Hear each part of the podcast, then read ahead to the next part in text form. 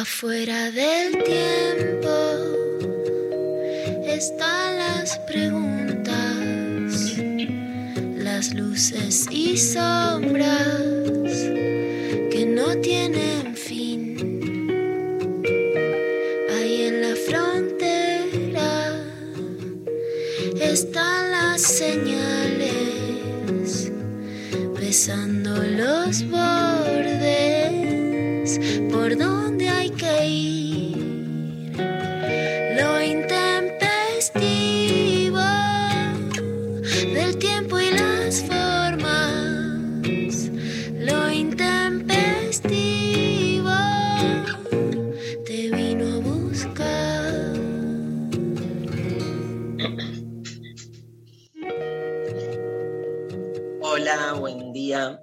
que todos los días, más o menos a las 8, entre las 8 y 8 y cuarto de la mañana, me escribe alguien por WhatsApp que no sé quién es y que no, no le quiero contestar.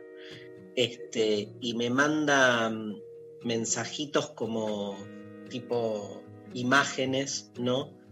Este, por ejemplo, la de, la de hoy está más falda, dice aquí no se rinde nadie, lo fácil ya lo hice, lo difícil lo estoy haciendo, para lo imposible tardaré un poco más, pero lo, pero lo lograré.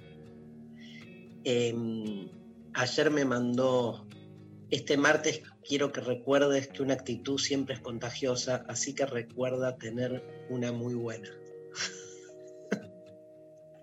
Feliz martes. Y después me manda esto, fortaleza es levantarse cada mañana para hacer que hoy sea mejor que ayer.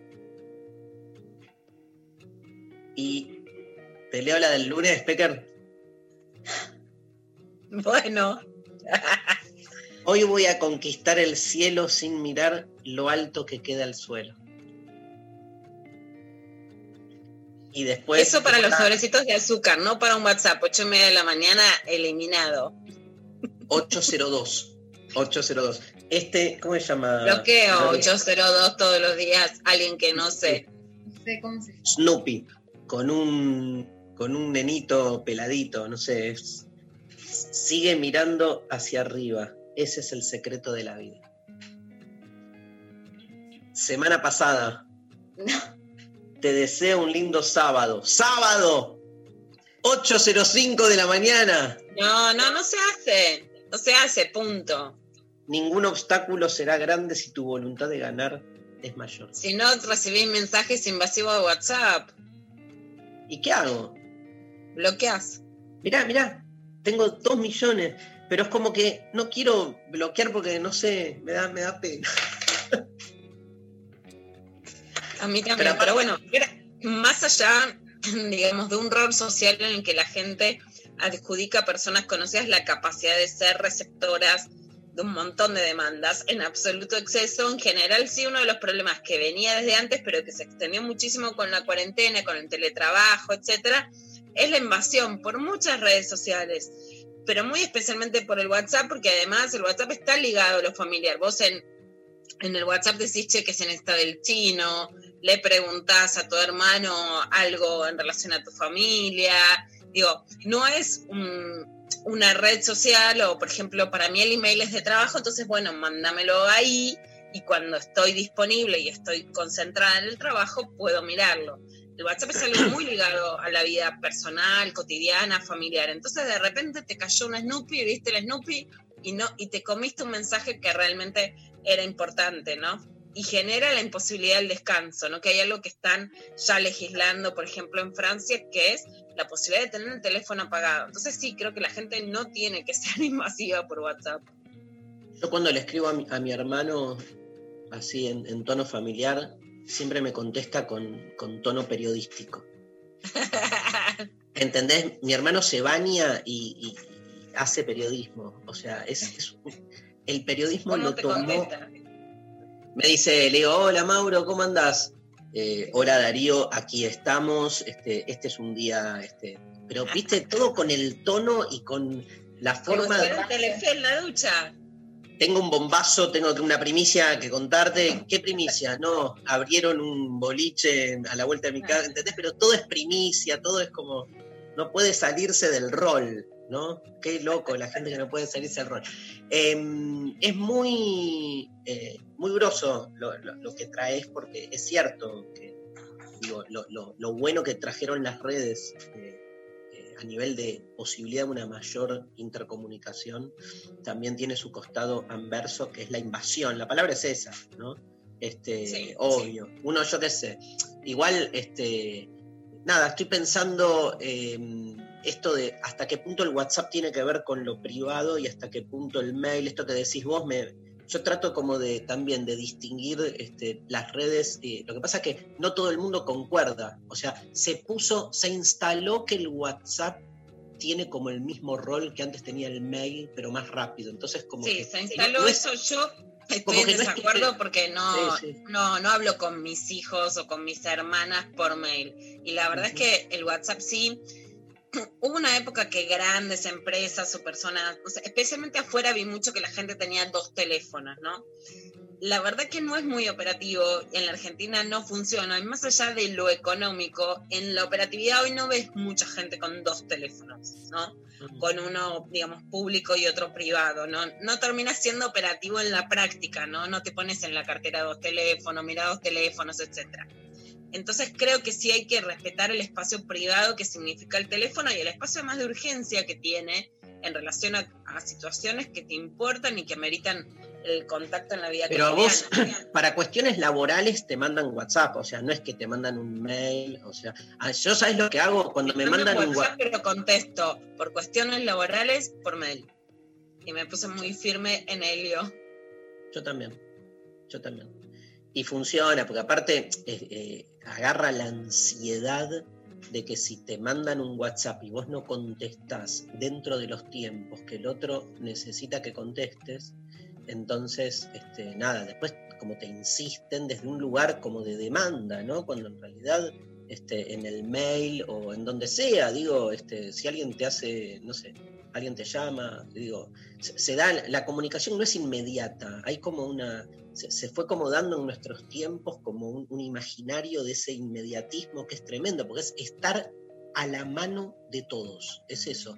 Y no, no Luciana Pecker, que, eh, que puede tener más demanda, este, dado su rol más bien público, digo, esto es algo que pasa este, en, en la vida familiar también, entre amigos, o sea, yo qué sé. O sea, se da por supuesto que si alguien te ve, te manda un WhatsApp, vos ya lo viste y entonces este, el tiempo para contestar empieza a correr, ¿viste? Yo qué sé. Yo me mato si veo que me, que me estiran el- la respuesta y ya lo- me lo marcaron como visto.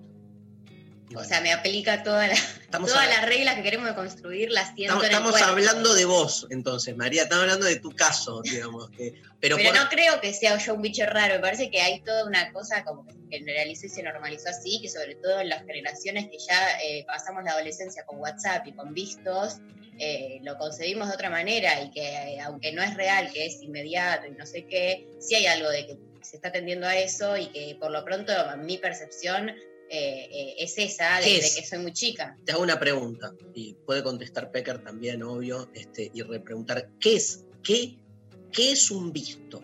¿Qué genera para vos el visto? Y no hablo de, no hablo del WhatsApp eh, seductor de Levante, hablo en general, digo, alguien te escribe algo, Sí. o vos le escribís algo a alguien, eh, te pone visto, pero no te contesta de inmediato. ¿Vos qué te alucinas? ¿Que no te quiere contestar?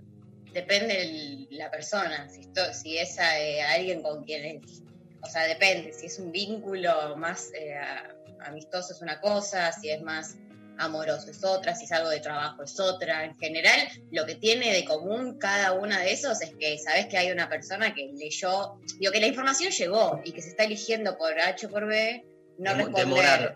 Quizás es por- porque la otra persona justo le, no sé, le pasó algo tremendo y no te pudo responder, o quizás porque simplemente eligió postergarlo, pero saber que la información llegó y que se está, como que del otro lado eso ya se recibió y no hubo una respuesta, a mí me desespera como... No, te una cosa es que no sabes si llegó o no la data, pero cuando ya sabes que llegó y el otro lo vio, es como que te agarra una desesperación si no te responde. Pero ponele, ponele que el otro esté terminando su tesis de doctorado y decide no contestar mensajes porque quiere concentrarse siete días en trabajar eso. Eso me parece perfecto, pero, Pero no tiene si por qué- un amigo tuyo lo sabrías y no estarías poniéndote mal por Ah, eso, porque. ¿entendés? Como que hay algo también, por eso me parece muy relativo.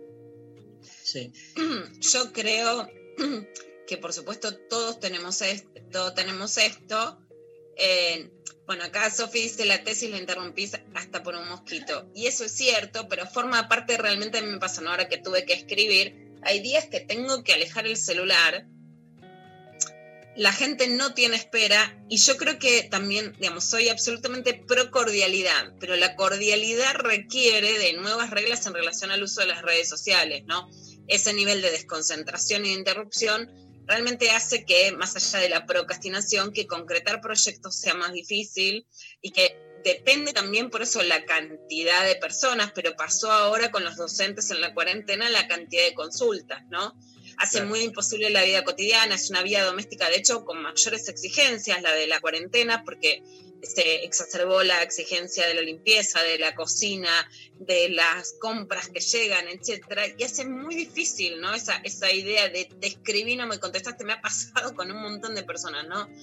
Estaba- en una reunión, ¿y qué larga tu reunión? Y yo estaba en una reunión con editores, digo, ¿por qué Igual, Lula? Lula, es muy distinto el caso de gente conocida que lo que te pasa a vos, me pasa a mí, que recibimos muchas veces muchos WhatsApp de pedidos más bien laborales, si querés, o entrevistas o lo que sea, de gente que no conoces. Yo al que no conozco, no, no siento que tengo la misma obligación que la de un vínculo, obvio. Un amigo, por ahí le escribo y le digo, che, te contesto después o no sé qué lo que le pasa, nos pasa, y creo que no solo a nosotros, a mucha gente, porque el WhatsApp ya se socializó, donde te entran un montón de mensajes de gente que no conoces.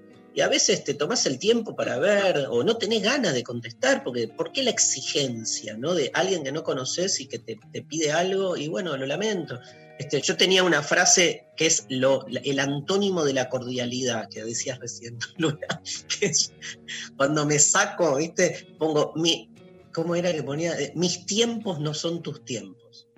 Eso Ah, ponía. bueno, es una buena Porque el, el otro me ponía, el otro me ponía, bueno, pero este, te lo mandé hace tres días, no me estás contestando. Bueno, perdón, mis tiempos no son tus tiempos, ¿viste? O sea, no es que no te lo estoy contestando porque soy choto, es porque estoy en otra cosa, yo qué sé, no sé. No sé qué piensa No. la gente, qué piensa la gente, a dónde nos puede mandar un WhatsApp la gente. La María? gente puede hacer todo lo que estamos predicando, eh, o lo contrario, mandándonos sus mensajes con sus opiniones al 11 3939 8888. Eh, audios se habilitan, aunque estamos, no sé qué opinamos los de cuando te mandan un audio, alguien que no conoces. Manden audio como, como están mandando, ahora vamos, pero como están mandando, y escúchenme, no se sientan mal si Pablo González este, Les no clava el visto. clava el visto, ¿no? Este, con el WhatsApp. Estamos hablando de eso. Yo ¿sí? soy anti clavada de visto, pero justamente creo que la, la banalidad de la comunicación hace que después quede legitimado generar esa indiferencia que puede ser muy dolorosa cuando el vínculo te importa. Entonces, para mantener justamente la cordialidad, la amabilidad y no caer en situaciones de crueldad, lo que sí creo es que hay que tener derecho a lo que ya se llama y se está legislando en Francia y hay muchas propuestas en Argentina, el derecho al apagón. O sea, si Claro. todo es invasivo y entonces queda mucho derecho al clavado de visto, cuando en realidad estás curtiendo con alguien, tuviste sexo, te desnudaste, no da una clavada de visto, contestá. Pero creo que la invasión de cosas que vos no recibirías un dibujito de Snoopy todas las mañanas, es un Snoopy no consentido. Bueno, eso genera una banalidad en donde a la vez queda legitimado que la gente ejerza una crueldad a través de esa indiferencia. La crueldad es recibir esos mensajes que dicen, mira para arriba, que La crueldad es recibir esos audios de la gente pero- que, que te los manda. ¿Viste esa gente que manda audios y mientras te manda el audio, el audio está pensando qué es lo que va a decir y no lo decide de antemano, entonces lo escuchás pensar 26 segundos seguidos? Eh, mm, entonces.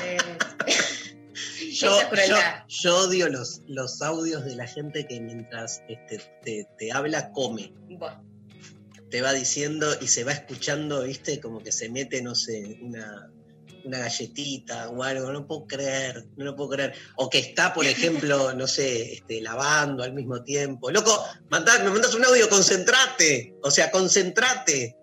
No puede ser que quieras hacer mil cosas al mismo tiempo. Bueno, este, esperamos sus mensajes, gente, a ver qué piensan de todo esto. ¿sí? Hay que hacer el apagón, como dice Lula, estaría bueno, ¿no? Este, un buen apagón este, para en realidad conectarnos mejor. ¿sí? Ya parezco la, la señora que me manda. la- Mira, Es una señora. mira para arriba, mira, mira Apare- para arriba, que hay otra oportunidad. Espera, espera que la armo. Eh, si te animas a apagarte un rato, tu encendido será más intenso.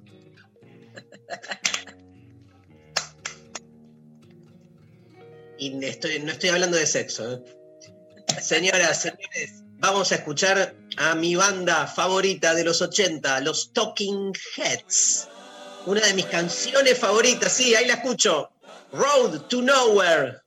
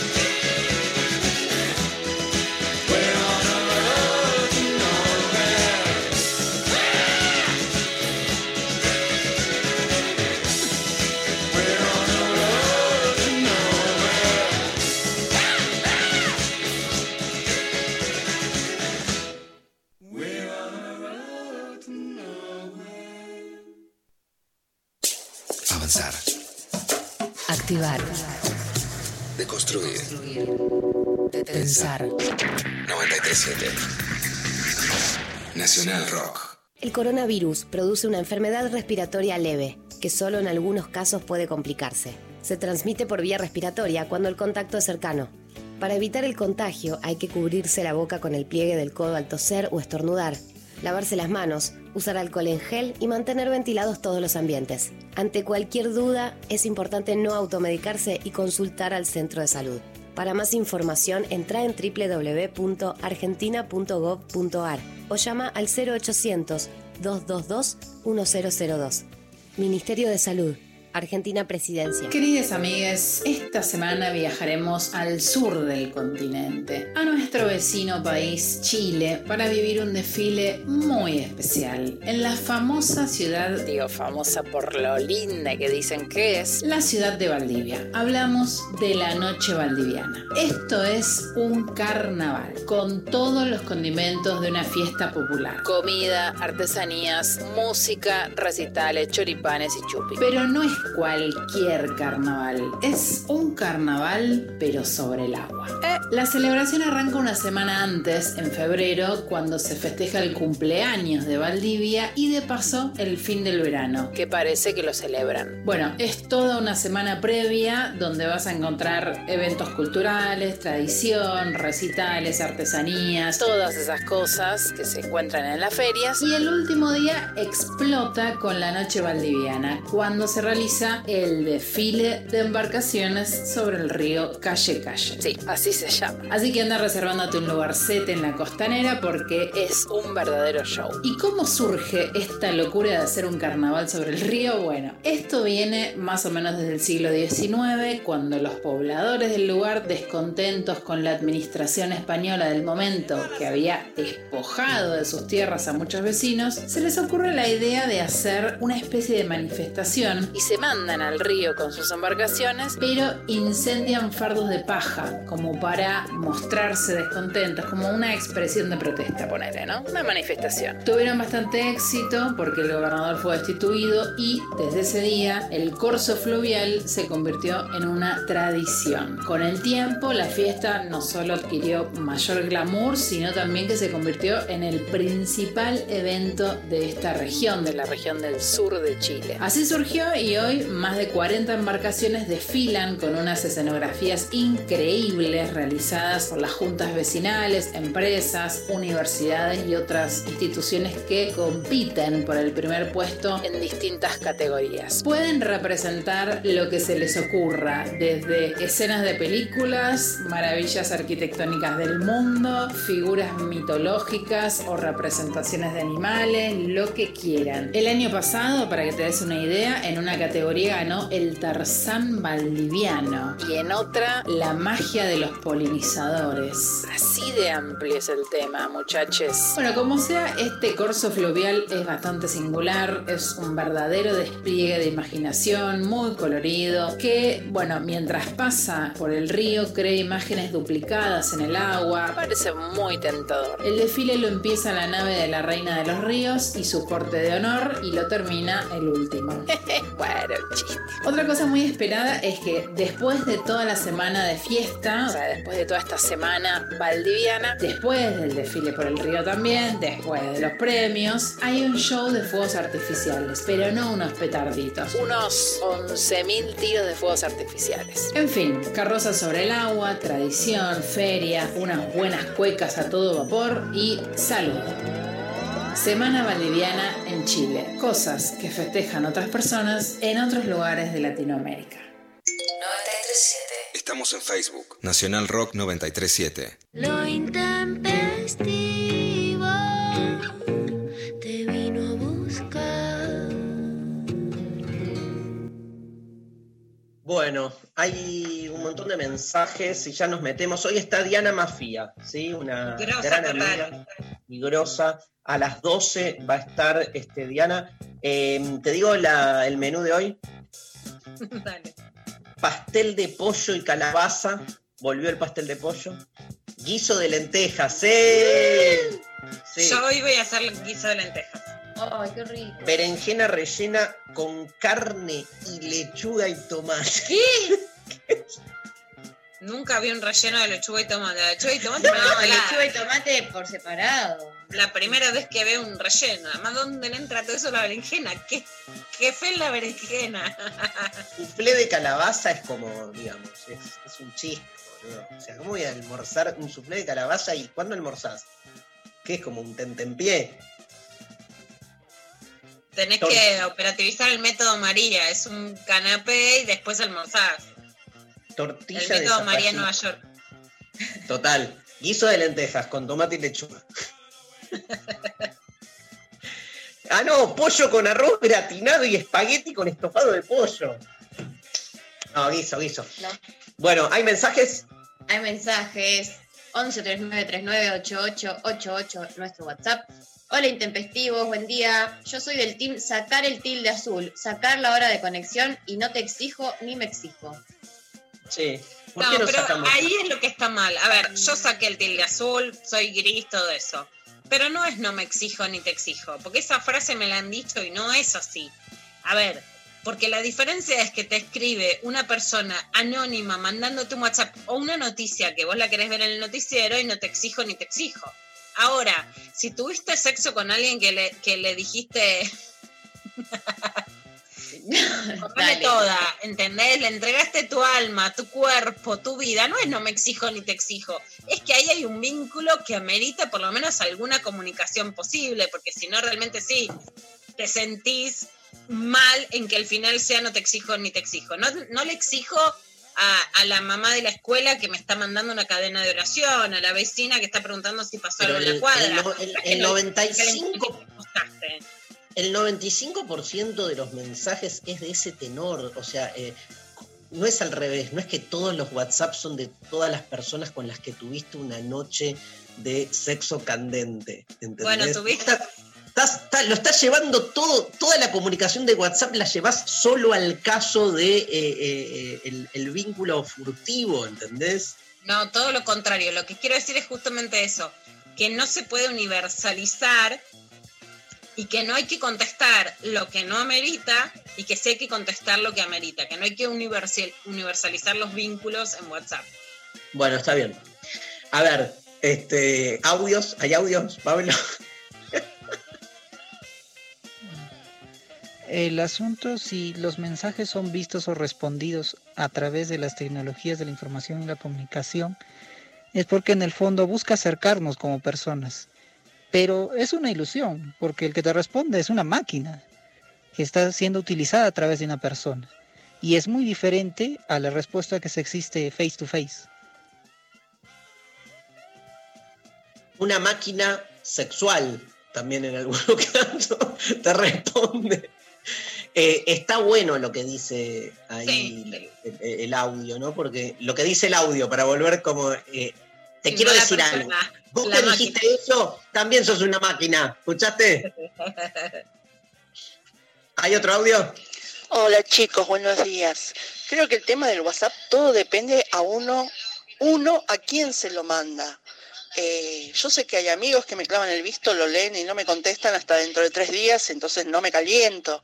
Eh, hay estos días yo no tuve ganas de contestar y no contesté.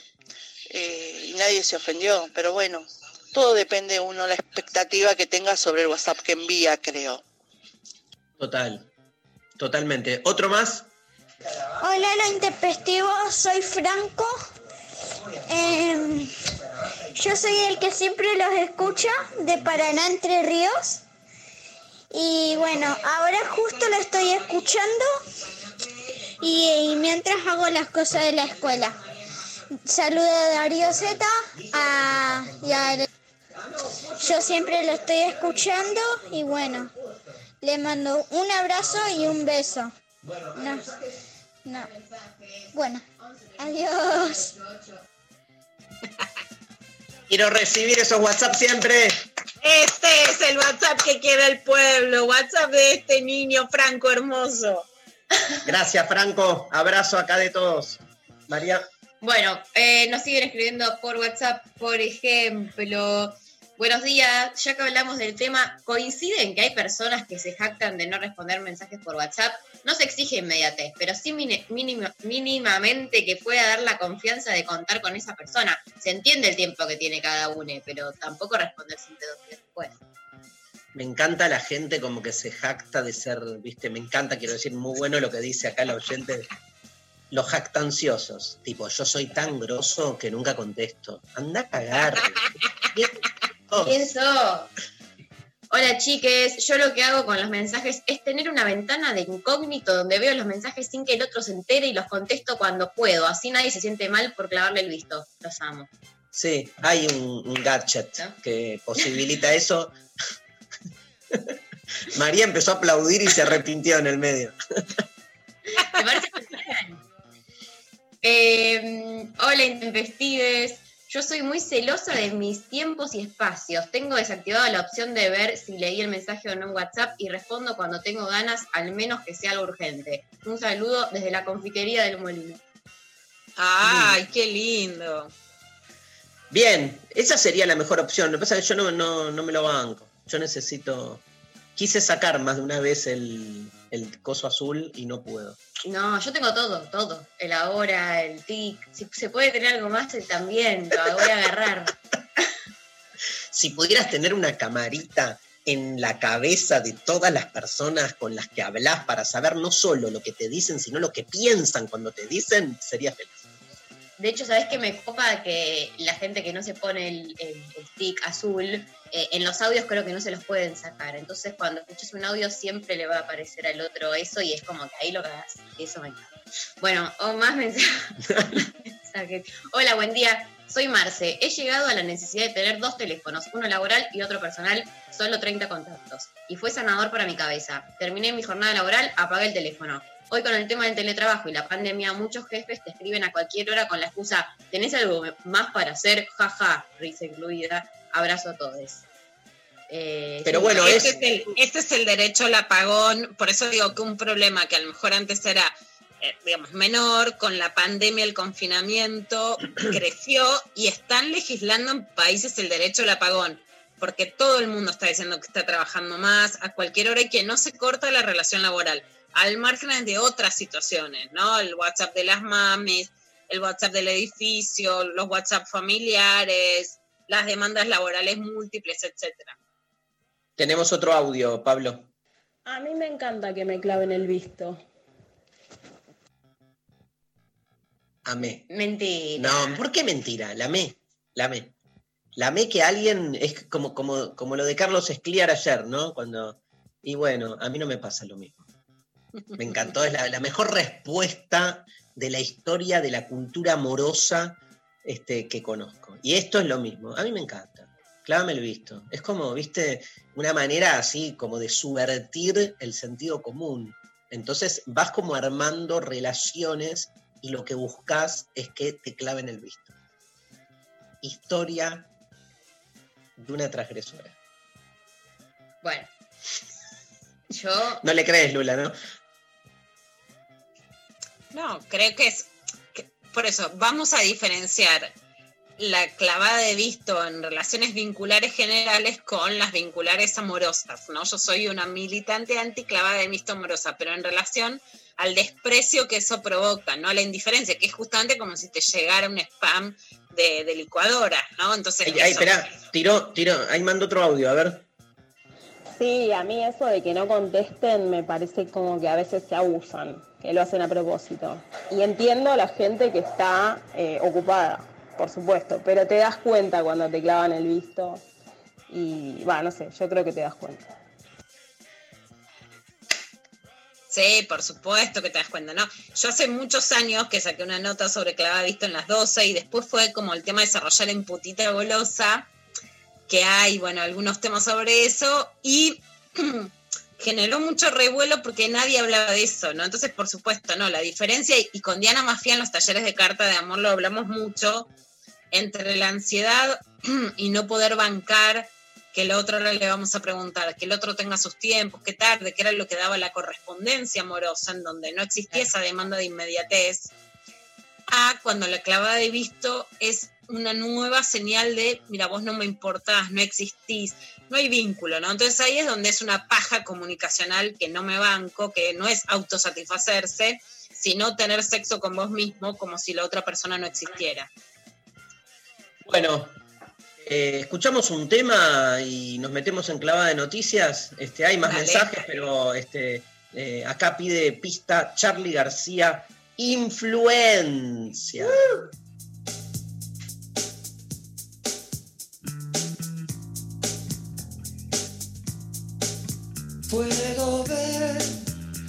decir, puedo ver y decir y sentir, algo ha cambiado. Para mí no es extraño. Yo no voy a correr, yo no voy a correr ni a escapar de mi destino. Yo no pienso en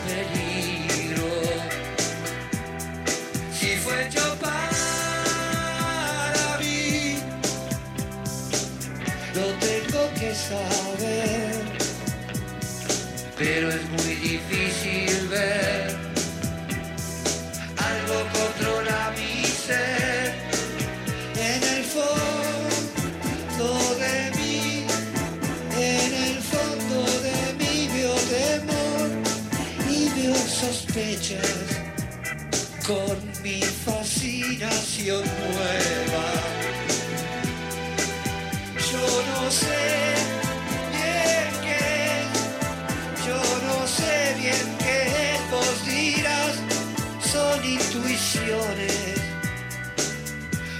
Verdaderas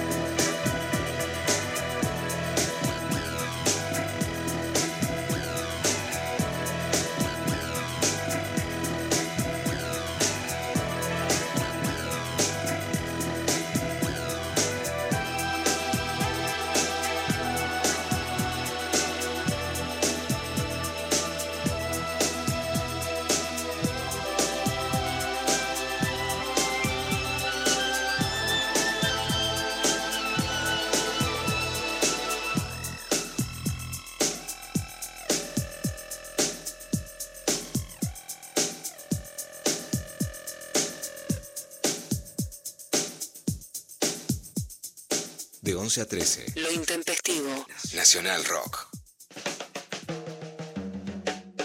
Metemos de lleno con Luciana Pecker y su clavado de noticias. Mm, Bueno, Dari, ayer fue un día que en relación al COVID-19 arrojó nuevas cifras porque hubo 1.141 casos de contagios, que es una cifra altísima. 545 en la provincia de Buenos Aires y 535 en la ciudad de Buenos Aires. O sea, está muy alta la cantidad de contagios. A ver, es mayor en la ciudad de Buenos Aires por la cantidad de población. Entonces, proporcionalmente es mayor el problema en la ciudad de Buenos Aires.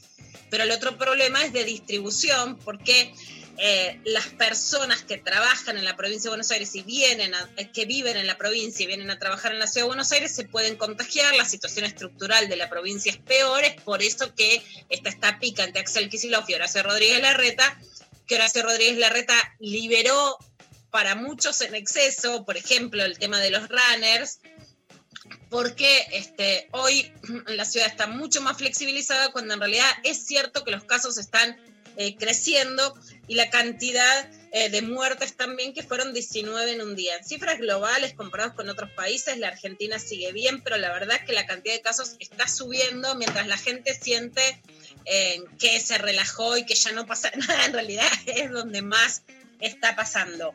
El total de personas eh, infectadas en Argentina es de 24.761 casos y el total de personas fallecidas de 717, pero claramente está subiendo la cantidad de infectados. ¿Cuándo decir, bueno, vamos que va, que ya acá no pasa nada? Bueno, un buen ejemplo de cuando decís, vamos que va, es lo que está pasando en Nueva Zelanda. Vamos a escuchar un poquito traducido a Jacinta Arden, que es la primera ministra. Clarín se empecina en poner primer ministro. Qué ganas de ser eh, machirulos en la lengua cuando es primera ministra. Jacinta Arden, que ayer dio una conferencia de, de prensa para decir, chau COVID-19, no te queremos ver nunca más, no tenemos más COVID-19. A ver qué dijo Jacinta. When you heard there were no active cases of COVID 19 remaining in New Zealand? Um, Bueno, a ver, I- ya sé I que no parece nada, pero vale la pena escucharla. ¿Por qué? Porque ella estaba anunciando que not. no había más Um, I showed me, she was caught a COVID-19 little by y lo que dijo, but, um, a ver, in. para entenderlo, en su país, perdón la there voz, are no active cases in New Zealand. We have eh, que no hay un 40,000 solo hospitalizado COVID-19 in the past 17 en 12 days, días y que hubo más de There 40 is no días sin casos comunitarios. COVID-19 for 12 days. Sí. Entonces, digamos, es como para mostrar, bueno, cuándo salir a correr y hacer la fiesta y acá no pasó nada. Bueno, realmente cuando no tenés ni un solo caso. Cuando todavía tenés, no estás para echarte un bailecito. Ojalá nos echemos un bailecito y la primera ministra lo que dijo es que se echó un bailecito y que lo hizo frente a su hija Neves, que no lo representaría, pero que esa fue la forma de festejar. Así que es como si ella perrea sola. Antes tú me pichabas, tú me pichabas. Ahora yo picheo. Mm, Antes tú no querías, no quería. Ahora yo no quiero. Pichabas. Ahora yo picheo. Antes tú no querías. Ahora yo no quiero. No. Tranqui, yo perreo sola. Mm, ey. Yo perreo sola. Mi tema favorito eh, del mundo mundial, lo bailo toda la cuarentena, pero para, es de Bad Bunny, para mí es súper significativo porque además es como un tema en contra de la cosa, pero es eso, ¿no? Bueno, cuando tengamos que bailar, perriemos sola y acá como está perreando Jacinta Arden, pero mientras tanto un poco más de cuidado que acá no está para perrear todavía, digamos.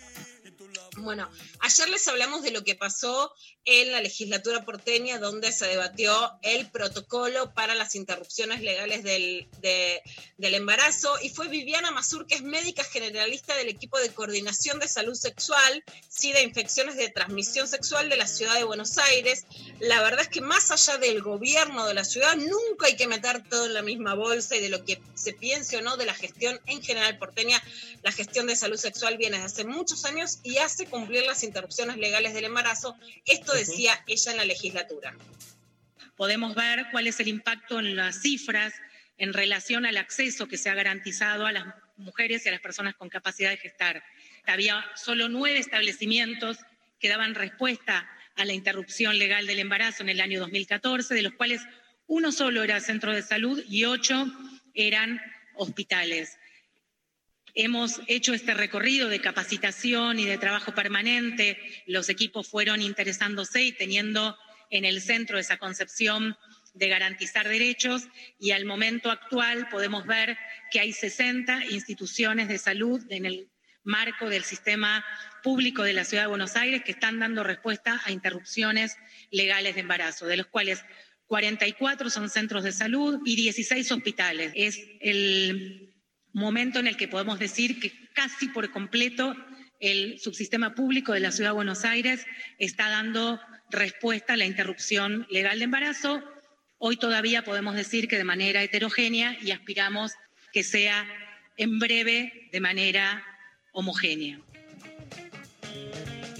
Bueno, lo que dice Viviana es importantísimo. Recordemos, es Viviana Mazur, la médica y parte del equipo de coordinación de salud sexual de la Ciudad de Buenos Aires. A ver, en palabras concretas, Mari, vos tenés una amiga que te llama y necesita interrumpir un embarazo. Antes tenías que averiguar qué hospital o qué centro de salud era ami- amigable para poder ir y pedir una interrupción legal del embarazo, que en general era que te recetaban o te daban misoprostol, que en la ciudad de Buenos Aires sí se puede entregar y no solo lo tenés que ir a comprar como pasa en otros lugares. Ahora, prácticamente a cualquier hospital y centro de salud que vayas, van a atenderte cuando necesitas tener acceso a un aborto legal. Este es un gran triunfo. Más allá de todo lo que hace falta avanzar, es importante entender cómo la estructura de salud de la Ciudad de Buenos Aires antes era una lotería que te atiendan y ahora casi en todos los lugares realizan las interrupciones legales del embarazo. Bueno, pasamos a otro tema que es un escándalo realmente, que es la causa por el espionaje de la AFI, de la Agencia Federal de Investigaciones, la que reemplazó a la CIDE durante el macrismo. Es muy impactante porque realizaron, por un lado, escuchas, persecuciones y en otros casos averiguaciones como sobre las redes sociales del perfil de periodistas, políticas, diputadas, opositores y propios, ¿no? Investigaron a Horacio Rodríguez Larreta. ¿Cómo, cómo salta esto? Bueno, hay una causa abierta en el juzgado de Lomas de Zamora, que es a donde va este, justamente Cristina Kirchner ayer a declarar que se está investigando por la justicia y después hay varios periodistas que están haciendo el seguimiento de la causa judicial. eh, Pero digo, su- esto, esto salta por, o sea, ¿quién, quién, quién lo saca a luz? ¿La gente misma del AFI? No, lo saca, no lo saca la gente misma de la AFI, sino básicamente, en realidad, este, digamos, quienes están investigando qué se hizo en la AFI en la gestión anterior, ya está judicializado, y distintas investigaciones periodísticas. ¿no? Ayer contábamos eh, la investigación y lo- como nos lo explicaba Ariel Jalal, que es del Destape. Pueden escuchar, por supuesto, a Irina Hauser, que, que ayer Che, escuchaba Lula, realmente era- Lula, igual esto, esta información, o sea, siempre estas informaciones, estoy tirando hipótesis conspiracionistas, ¿no? Pero digo, Sí. siempre salen cuando hay una interna ahí entre los servicios, ¿no? Si no, no las ventilan. Bueno, a ver, por un lado, en lo que se intentó, hay, hay mucho para hablar en relación a esta historia, pero lo que se intentó durante el kirchnerismo, primero se fue muy tolerante con la Agencia Federal de, de Investigaciones, con la EXIDE, y en realidad hay todo un núcleo político de cuando Cristina decide cómo hacer una limpieza, saca a Jaime Estiuso, hay mucho para ver ahí en relación, bueno, a, a lo que después pasa con el fiscal Nisman, eh, y ahí es donde supuestamente al querer barrer a los que eran servicios tradicionales y al querer hacer algo así como una limpieza de los servicios, empiezan a ocurrir nuevos hechos. Ahora hay una revisión sobre lo que había pasado con la Agencia Federal de, de Investigaciones, y por un lado son cosas que saltan y por el otro lado que hay una idea de transparencia de transparencia en, re, en, relación a cómo se hace la inteligencia en la Argentina, en ¿no? Argentina. Por ejemplo, a ver, el año pasado la mayoría de, las periodi de los periodistas que fueron investigados, aunque no perseguidos, pero sí investigados, fue cuando se acreditaron al G20, a la reunión Mm. que hubo con los jefes de Estado del grupo de los 20 países centrales. Es imposible que un país no haga inteligencia si va a recibir a todos los líderes mundiales, pero no que investigue si una, si una periodista feminista o qué pone en sus redes sociales ideológicamente, ¿no? Claro. Es, demasiado. Sí, ¿qué vamos a escuchar? Decime, Dari. No, no, no. ¿Ibas a presentar un audio? Sí. Voy a presentarles, perdón, el audio de Estefanía Pozo, que fue una de las investigadas justamente por este espionaje macrista. El espionaje ilegal, eh, bueno, no es nuevo en la Argentina, pero sí podemos decir que durante el gobierno de Mauricio Macri se utilizó no solamente como herramienta política, por lo menos hemos escuchado distintas escuchas que no tenían nada que ver con, con las causas judiciales de las cuales formaban parte, y también como método de vigilancia ideológica. En este caso, eh, un ejemplo concreto es qué pasó con, con periodistas que pedimos acreditación a un evento internacional y en el cual consta como parte de la tarea de inteligencia nuestro propio posicionamiento político.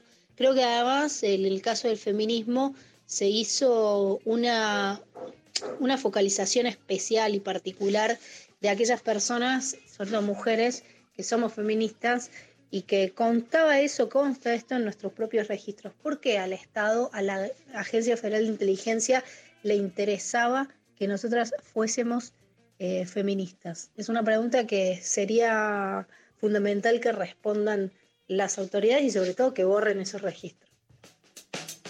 Es un escándalo, ¿no? Sí, esto es, la verdad que es un escándalo en todo sentido. Las periodistas feministas que fueron investigadas son Noel Grega Barral y Estefanía Pozo, básicamente porque fueron además las que se inscribieron frente a, digamos, a este evento de- del G20. Pero sí es un escándalo que se diga es integrante de Ni Una Menos, no es integrante, tiene muchas publicaciones feministas, esto en este sentido. Y después todas las cosas que están surgiendo, ¿no? Ayer veía en el programa tanto del gato silvestre en C5N como en Brotes Verdes de Alejandro Berkovich, algunas de las comunicaciones y son realmente un espanto. Por ejemplo, también Daniel Menéndez de Barrios de Pie es uno de los que ahora se convirtió en creyente. Infiltraron a, a Barrios de Pie, al, por ejemplo, por supuesto estaban obsesionados con el Instituto Patria. Eh, esto que también siempre se supo, a ver, que mandaban infiltrados a hacer quilombo para generar disturbios en las marchas. No, Claro. nosotros crecimos con la idea de que, ojo, que puede ser un servicio. Pero ahora estaba más relajado eso, y acá te lo muestran, como infiltraron a- a- al grupo que se llama Octubre en la provincia de Buenos Aires, a barrios de pie. Dicen que el MST, porque era de izquierda, era más cerrado y que no lo podían infiltrar, lo cual me pareció excelente, como qué buena Grande el MST. Aplausos para. ¿no? Cuando hay que aplaudir a los troscos, se los aplaude, loco. Exactamente, no los pudieron infiltrar. Y la verdad que me generó mucho impacto, eh, y le agradezco a Pablo que, que le escribí para ver si lo podíamos tener, como decían que habían infiltrado un merendero a través de una asociación que les daba Morphy, por supuesto, la gente lo acepta, y a partir de eso lo habían infiltrado usando frases despectivas como los negros, entonces te lo aceptan, ¿no? Los propios agentes de inteligencia, vamos a escuchar un poquito de eso. Le decía que nosotros habíamos comprado todo lo que era para merenderos. ¿Por qué? Porque nosotros no podemos entrar en dos grupos. No podemos entrar en el barrio de pie y no podemos entrar en el MST. ¿Por qué no podemos entrar? Porque primero que el MST es muy cerrado, son de izquierda. Y el tema de barrio de pie no tenemos una fuente confiable como para estar interactuando. Entonces, ¿cuál es la jugada que hicimos? con el lugar este donde te van la comida, que es el, el, ACMA, Asociación Comunal, Humanos Argentinos, cómo lo llaman, es un dibujo. Es un dibujo que armamos para este, donar a los merenderos y ahí metemos gente que está todo el tiempo interactuando, va, le da cursos, talleres, le consigue lo mismo que a vos, le consigue el tema del hospital para que le, cose, le consiguen cosas. Entonces los negros empiezan en confianza y ahí nos podemos meter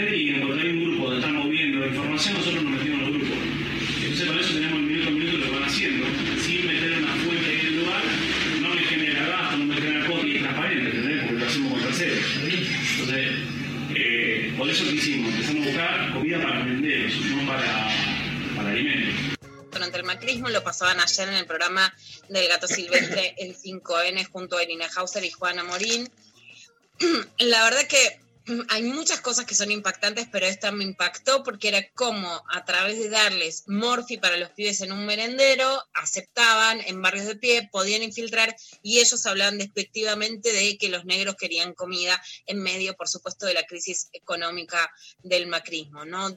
Muestra, me parece, más allá de, de la inteligencia de lo que, bueno, Patricia Bullrich dijo que era verdurita, de un espionaje que claramente es ilegal, o sea, no es que está permitido dentro de las leyes ni las normas democráticas, un, nivel de, de desprecio hacia, hacia los pibes que necesitan tomar la merienda, ¿no?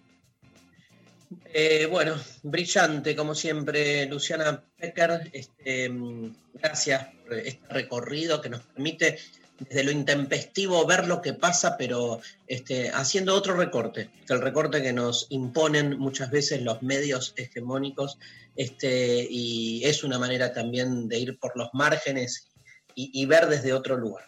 Así que un placer. Se aprende mucho contigo, Lula. Este, vamos a, mm, a escuchar a los redonditos de Ricota, ¿sí? ¿Te gusta? Pablo, los redonditos de Ricota, canción para naufragios y ya volvemos con Diana Mafia.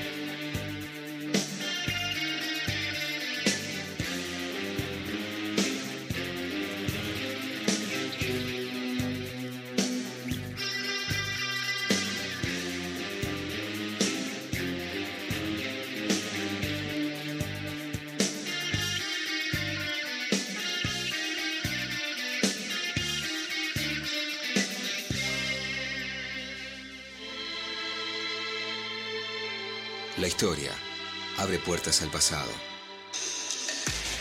La ciencia abre puertas hacia el futuro. Pero solo una radio permite transportarnos a otras dimensiones.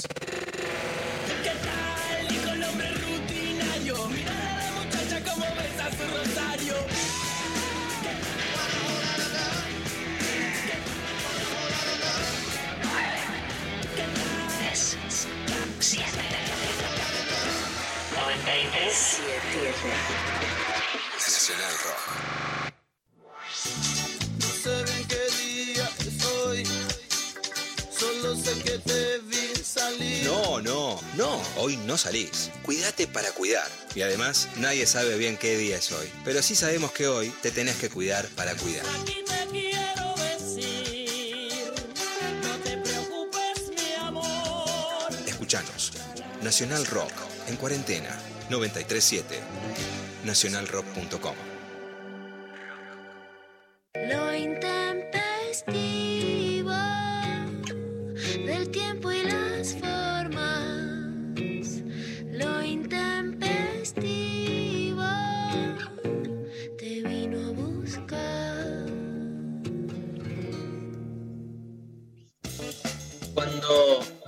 empecé a estudiar filosofía, iba pasando de materia a materia, y me acuerdo que este, veía el listado de materias que tenía que, que cursar, y había una que no entendía el nombre de la materia me generaba como una especie de extrañamiento, porque decía gnosiología, sí, con G, gnosiología.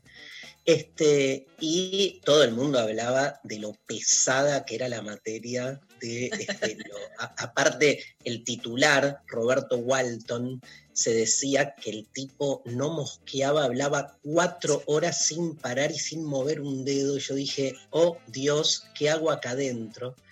Y cuando empecé la materia, tuve la increíble suerte de que en paralelo a las clases del titular, la profesora adjunta, creo que era este, ya en ese momento, Diana Mafía, empezó a hablar de un tal Jan Patoshka o algo por el estilo, no me acuerdo, era como, y yo decía, ah, bueno, qué increíble, la escuchaba hablar a Diana. Diana en esa época no se dedicaba todavía, creo yo, ahora nos va a contar este, al feminismo, este, por más de que ya lo estuviera estudiando, pero ella estaba más especializada en eso, Merleau-Ponty, la fenomenología, temas que son para mí de los más aburridos en filosofía, pero que igual me encantan, ¿eh? A mí me encanta lo aburrido en algún lugar, digo, este, el aburrimiento esencial heideggeriano que atraviesa en mi ser. Este, y después me enteré que esta genia, profesora, hermosa, maestra, aparte, por lo pedagógico, por lo punzante, por lo jugada, este, estaba casada con un profesor de filosofía que yo ya había cursado, que era un loco hermoso llamado Alberto Moretti, que daba clase de lógica. La lógica es lo peor que te puede pasar en la vida cuando estudias filosofía, pero este tipo te la hacía como recontra llevadera. Y entonces no puedo no preguntarle a Diana Mafía, que está en línea con nosotros, la pregunta inversa que siempre nos hacen a nosotros. ¿Qué es estar casada con un filósofo, Diana Mafía?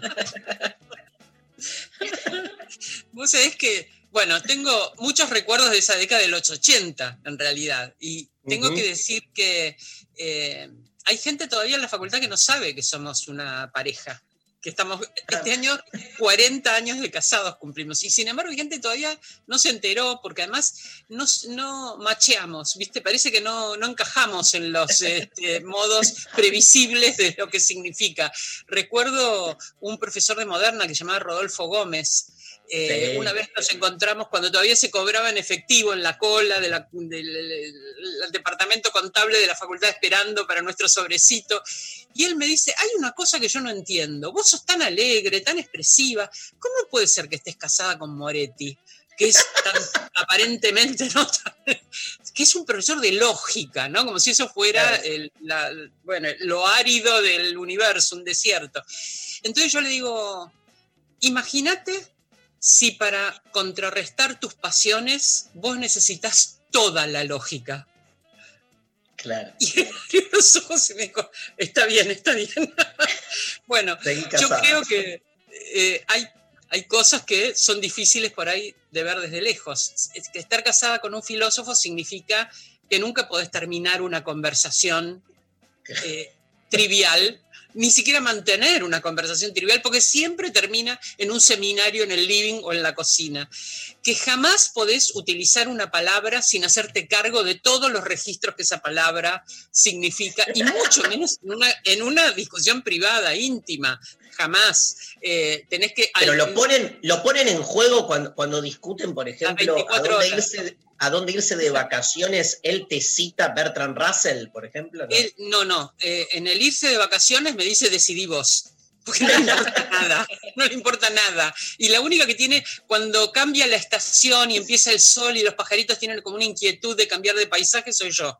Él no, él podría quedarse perfectamente con su paisaje anterior. En, y de hecho, estamos semi probando en esta cuarentena lo que va a ser mi retiro. Él se jubiló hace poquito y lo que va a ser mi retiro dentro de dos años. O sea, cuando en este retiro doméstico, aunque yo estoy con mucho trabajo porque sigo eh, con mis días docentes y mis cátedras, etcétera, ahora online, lo cual es muy trabajoso, y eso mantiene mi agenda con, este, con una conciencia de los días, porque es el día que me toca hacer algo, si no realmente sería mucho más paradisíaco, porque sencillamente el tiempo pasaría con otras intensidades, intensidades que no están dadas por lo laboral o por la- el requerimiento externo. A mí me encanta pensar la temporalidad con esas otras intensidades, pero todavía me falta un poco. Pero eh, en estas cosas entonces de, la- de las vacaciones no, pero lo que fuere eh, que implica una decisión, eh, sí, hay que analizar todas las posibilidades. Y esto era, eh, hay algo de temperamento en esto, ¿no? Por ejemplo, el temperamento de él es que primero hay que observar todas las posibilidades para después tomar una decisión. Y mi temperamento es, voy observando, pero donde clavo mi ojo, digo, es acá, no necesito ver más. Y eso me pasó con la pareja, me pasó al comprar un departamento. Le decía, pero ¿cómo vamos a comprar el cuarto departamento que vimos? Si hay 80 en la lista que tenemos. No, es este. O sea, no, una vez que encontré lo que me parece, Sí. es ese y no hay dudas. Es cierto que cuando, esto que te dije, que cuando yo te conocí este, hace, en esa década de los 80, no te dedicabas al feminismo y entonces preguntarte cuándo fue que este, se dio ese giro, porque tu- tus temas de trabajo eran otros cuando empezaste a, des- a- a, eh, a desarrollarte profesionalmente en la filosofía. Sí, en realidad eh, yo venía eh, participando en el feminismo desde los 70, desde fines de los 70. Pero era una cosa aparte de mi dedicación a la filosofía. Lo que ocurrió a mediados de los 80 es que se produjo una conjunción que yo nunca había pensado, que era filosofía feminista o feminismo filosófico. Vinieron en los 80, recuperada la democracia, dos filósofas. eh, mm, una de ellas, eh, María Lugones, y mm, eh, lo que ocurrió entonces con eso fue que ella trajo lo que era un desarrollo ya en Estados Unidos y también en España se había desarrollado la- el feminismo filosófico. Entonces, esta conjunción en Estados Unidos había una asociación de mujeres eh, en filosofía que tenía una revista que se llamaba Hipatia, Hypatia, como decían ellas, ¿no? Eh, pero era Hipatia. Eh, y mm, María Lugones nos trajo eso, eh, y ahí recién se me juntaron la vida filosófica y el activismo feminista. Fue una conjunción conceptual que me permitió juntar las dos cosas. Y esto fue a mediados de los 80. Pero recuerdo que a fines de los 80, recuerdo dos cosas. Primero que eh, cuando logré ser adjunta en la materia, dije, ¿por qué no sacamos unos cuadernos de nociología? Eh, y esos cuadernos se llamaron Intentum. Y vos, Darío, lograste que esos cuadernos fueran bellos. Era un apunte que podía haber sido una fotocopia en la facultad, pero vos estabas trabajando en ese momento en el ciclo básico, en publicaciones del ciclo básico, con Víctor, y dijeron, no, pero si van a hacer esto, que tenga una linda tapa, que sea como un librito, que la gente no lo tire cuando termina la materia. Todavía los tengo, salieron dos, porque después de ese primer, se llamaba Intentum, y la verdad que es un Intentum este, interruptum. Quedó en el intentum. Y no, yo tenía toda una lista y no, no quiso saber nada, Walton. Era demasiado, demasiado que salieran los cuadernos. Uno por- de ellos era el texto de Patoshka. Claro, ¿por qué no? Después yo a Patoshka me lo encontré muy citado por Derrida, este, eh, así que lo recuperé. Pero quiero que le en Francia, en Francia lo tradujeron, eh, en realidad yo lo traduje del francés, no del checo.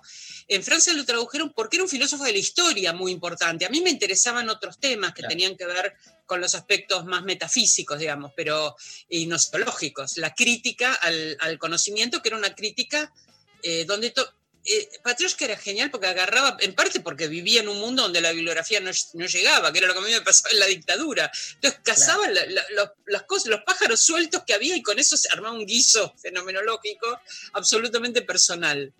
Pero también a fin de los 80 me editaste, hubo una cosa absolutamente pionera que fue un congreso de eh, filosofía feminista y vos nos editaste el cuaderno de resúmenes ahora desde Udeva y fue una Ahora cosa hermosa, que también quedó como un librito y fue una cosa hermosa. Así que estuviste involucrado en mi historia. Mira, nuestras vidas están entramadas hace muchas décadas, Mafia. Así es, así es. Escúchame, ¿le podés contar a, a la audiencia qué es la gnosiología? Porque la nombramos un montón de veces y deben estar todos diciendo esto que es como una cosa, un conjuro medio místico. Sí, viene de gnosis, que es conocimiento, y logos, que es como la organización eh, intelectual de las teorías del conocimiento. La nociología es la filosofía del conocimiento. Pero en nuestro país la nociología tiene una historia desde hace décadas también, ¿no? Incluso desde antes que ingresara vos y antes que ingresara yo a la facultad, ya había una polémica. Hay una línea de investigación filosófica sobre el conocimiento a la que se llama epistemología, porque episteme es el conocimiento racional teórico, es un tipo particular de conocimiento, pero muchas veces la reflexión filosófica del conocimiento tomaba la línea de una reflexión filosófica sobre el conocimiento racional teórico. Eh, esta línea, más vinculada a la filosofía de la ciencia, a las posiciones más eh, orientadas a la metafísica, por ejemplo, Carpio cuando era su titular y Walton su adjunto, o Walton cuando era su titular, no les gustaba, les gustaba más una orientación Claro. más metafísica y entonces tomaban el nombre nociología, que era una manera de pensar los fundamentos del conocimiento, pero no necesariamente del conocimiento científico, sino más bien la descripción de la conciencia, los modos del conocer, incluso una forma de conocimiento que fue para mí muy importante que se viera en la universidad, porque no, no es nada usual, que es no solamente el conocimiento como tradicionalmente se ve del mundo externo y el conocimiento de la propia conciencia, que es lo que los filósofos más han trabajado, sino el conocimiento de los otros sujetos. Y eso me parece un temón.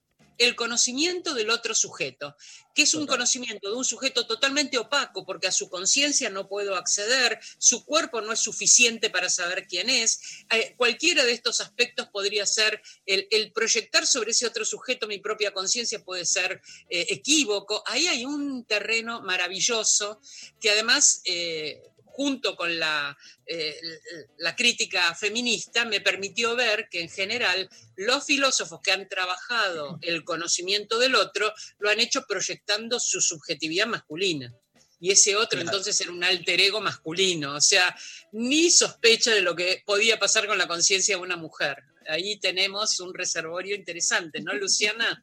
No son visibles nuestras conciencias, nuestros pensamientos, no tenemos globito. Si no sabes, Lu, cómo estaría censurada a esta hora. Ahora que, ahora que tenemos globito están que, que se van para atrás, ¿no? Y, Sí, y decir el nombre o, o te lo reservo, pero ya que Darío te preguntaba por, por Moretti, que es la historia que me encanta, ¿no? Sabes que soy una apologista de del amor. amor. Y vos sos, no- vos sabés que sos nuestro todo y lo hablamos tanto en los talleres de carta de amor tan amorosos. Hay una anécdota que no quiero meterme en el nombre de quién lo dijo, salvo que vos lo decidas, pero que alguien fue y le habló a tu esposo, como diciendo, ojo, ¿no? Como la idea de la esposa reservada a lo, doméstico y que le dijo, ahora tenés una mujer pública en la Facultad de Filosofía, ¿no? Sí, sí, efectivamente. Eh, eso pasó cuando fue la elección de presidencia de la Asociación de Graduados en Filosofía. En el final de la dictadura estábamos graduados y estudiantes en centros de estudiantes clandestinos, porque no había en ese momento, no era lícito tener un centro de estudiantes ni una asociación de graduados, pero comenzamos a armar las redes para organizar una asociación, así recuperada la democracia, podíamos trabajar para recuperar el gobierno democrático de la universidad. Eh, en la asociación de graduados había dos grupos, había una grieta, una grieta pero descomunal, porque lo que pasó desde la elección hasta repensar el gobierno de la universidad es que la previsión era que ganara el peronismo, que ganara Luder esa elección. Ganó Alfonsín de una manera inesperada hasta para Alfonsín. Yo que soy una desubicada no había votado a ninguno de los dos, voté a la izquierda, voté al bisonte, eh, pero bueno, esa es otra historia. Pero la cuestión, o sea, eso me hizo sospechosa para todo el mundo, que es lo que me suele pasar. ¿no? Siempre.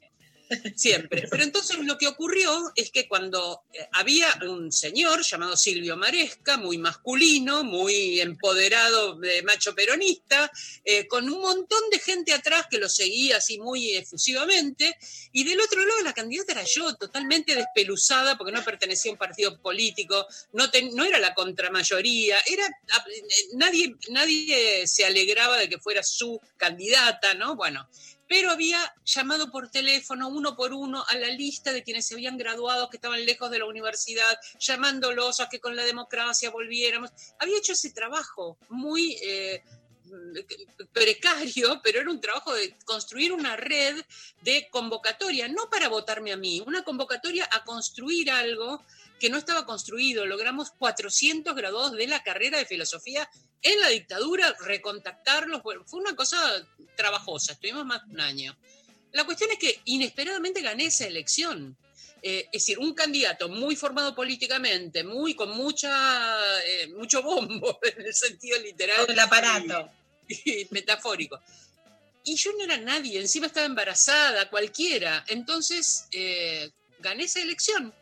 Y ahí hubo dos observaciones. Una de Mercedes Vergadá, que me dijo, Diana, la felicito, pero tenga mucho cuidado porque a usted la votó gente que es comunista. Mercedes Vergadá daba filosofía medieval y era una Medieval, mujer muy sí. Yo conservadora la he leído mucho. Sí, sí. muy conservadora. Eh, y por el otro lado, Maresca, el día de la elección, está, se hizo el recuento de votos, etcétera, y cuando eso terminó, lo esperable es que el contrincante que perdió, el adversario que perdió, venga y te reconozca tu logro y te diga te felicito. Él no me felicitó a mí, lo felicitó a Alberto, que estaba allí porque es graduado en filosofía, también había votado, etcétera. Espero que haya votado por mí. Eh, y No se lo preguntaste hombro, nunca. le golpeó el hombro y le dijo, te felicito, ahora tenés una mujer pública. Tremendo. Tremendo. Eso quería decir que yo había transgredido la propiedad eh, patrimonial del patriarca cabeza de familia, padre de eh, la hija que yo estaba aportando, para ir a un terreno de lo público donde lo que quiere decir eso no es alguien que asume un cargo público, sino un una mina que por transgredir ese límite ahora es apropiable por cualquier tipo. Lo que le dijo es, dejarte, dejaste ir la oveja descarriada, ahora de cualquiera, ¿no? Esa fue la felicitación de Silvio Maresca. Todavía me acuerdo. Te, te hago una pregunta este, fácil, así. ¿Cuál es el objetivo final del feminismo? Me parece que el objetivo final es que haya una sociedad donde no haya relaciones de opresión. Y me parece importante aclararlo por dos motivos. Primero porque a veces se dice de una manera un poco brutal que el feminismo es la contracara del machismo. Como el machismo, la exaltación de la superioridad de lo masculino, tuviera como contracara la exaltación de la superioridad de lo femenino, una especie de embrismo. Bueno, eso no es el feminismo. El feminismo no propone pasar de oprimidas a opresoras, sino eliminar la relación de opresión. Pero no solo la relación de opresión de género, porque si vamos a eliminar las relaciones de opresión, nadie es solo su género. Somos el género, la clase, la raza, la etnia, el color, la edad, la capacidad o discapacidad. Somos muchísimas cosas. Entonces, en todos estos aspectos hay relaciones de opresión. Entonces, si nos proponemos un feminismo, un movimiento de mujeres que nos conduzca a una sociedad sin relaciones de opresión, nuestras alianzas tienen que ser mixtas, no son solo con mujeres. Si decimos eh, no tenemos que tomar como destino la determinación biológica de los cuerpos, mi alianza va a ser con las personas trans. Si digo no debería haber superioridades raciales, el, el, este, la idea de la superioridad racial es una idea fascista eh, y no importa si sos mujer, si solamente vas a hacer tu alianza con mujeres blancas. Haremos nuestra alianza con mujeres negras, pero en esa alianza con mujeres negras la negritud va a atravesar el género y vamos a hacer alianzas con varones negros también o con trans ne- negres también. Entonces, eh, me parece que eh, el pensar el objetivo como un- una sociedad sin relaciones de opresión, con otro tipo de vínculos, vínculos de responsabilidad, de cuidado, que en esta cuarentena se han mostrado como imprescindibles para el género humano, para la supervivencia del género humano. Algo que las mujeres sabemos, porque parimos eh, engendros que no sobreviven sin un cuidado absolutamente extremo durante por lo menos los dos primeros años. Absolutamente extremo, no se alimentan, no pueden establecer sus necesidades, se mueren si no los abrazás, o sea, no alcanza con abrigo y alimento. Eso está probado. Se mueren si no los abrazás y no eh, sentís amor. Eso es tremendo, es una vulnerabilidad humana, la vulnerabilidad humana, mucho peor que la de los canguros, que viste que nacen, se quedan adentro de la bolsa un montón de tiempo hasta que finalmente salen. Eh, bueno, la nuestra es mucho peor, o, lo- o los elefantes, que su embarazo dura como, eh, no sé, como dos años. Eh, bueno, los seres humanos nacen a los nueve meses, pero nacen y se desarrollan con nuestro cuidado externo, digo nuestro porque en general es de las mujeres, asignado porque parimos, pero no necesariamente debería ser solo de las mujeres y sería deseable que no fuera solo de las mujeres, eh, pero una vulnerabilidad absolutamente extrema. En este momento de pandemia vemos que eso se extiende a otras áreas de cuidado, que la docencia como área de cuidado está feminizada, que la salud como área de cuidado está feminizada, que las mujeres nos hacemos cargo eh, en lo doméstico del cuidado, del cuidado de ancianos, del cuidado de enfermos, del cuidado de los que tienen que hacer en su casa el, el aislamiento porque en los hospitales no hay lugar. Todos estos cuidados en general quedan en manos femeninas y entonces eh, se muestra que la sociedad, el, el mundo no sobrevive sin cuidado y ese cuidado está asignado arbitrariamente a las mujeres. Entonces, ¿por qué no pensamos una sociedad alrededor del cuidado en lugar de alrededor de la oferta, la demanda, los trámites financieros, las concentraciones económicas? ¿Por qué un mundo capitalista está pensado con prioridades que nos imponen eh, y que presumen que de manera gratuita, pero también obligatoria, vamos a hacer todo lo necesario para que sobreviva esa sociedad. Bueno, en este momento el cuidado está en el centro de la escena y se ve que no es solo una responsabilidad eh, femenina, es una responsabilidad de todas las personas. Estamos cuidando, haciendo el retiro, eh, la distancia social, eh, quedándonos en nuestras casas, haciendo eh, este programa online y no presencial como quizás nos gustaría. Estamos cuidando y que ese cuidado no es ne- necesariamente femenino, no es del ámbito privado, es del ámbito público también, y que debería ser algo no mercantilizable, porque si la única manera de evitar hacerme cargo arbitrariamente del cuidado es pagarle a otra mujer, yo tengo capacidad económica para hacerlo y otras personas no. Entonces no puede ser el mercado el que regule el acceso a cómo se distribuye el cuidado. La distribución del cuidado la tiene que hacer el Estado y debe comprometerse como parte, ¿no? Diana, justamente por el tema que, que vos empezaste hablando de, del racismo y de, de la alianza con la negritud del feminismo, el año pasado recuerdo que en Uruguay pudiste estar con Angela Davis, ¿no? que claramente es la, la líder histórica frente a un movimiento que ahora toma tanto protagonismo por las protestas por el asesinato de George Floyd. ¿Qué es lo que rescatás de ella, además, como esto, como heroína viva, tanto de la revuelta de la negritud en los 60 y los 70 en Estados Unidos, como su unión con los feminismos latinoamericanos? Bueno, Angela Davis para mí es una prócer. Yo la escuché por primera vez cuando yo tenía 15 años y ella tenía 25 años, o sea, era re joven.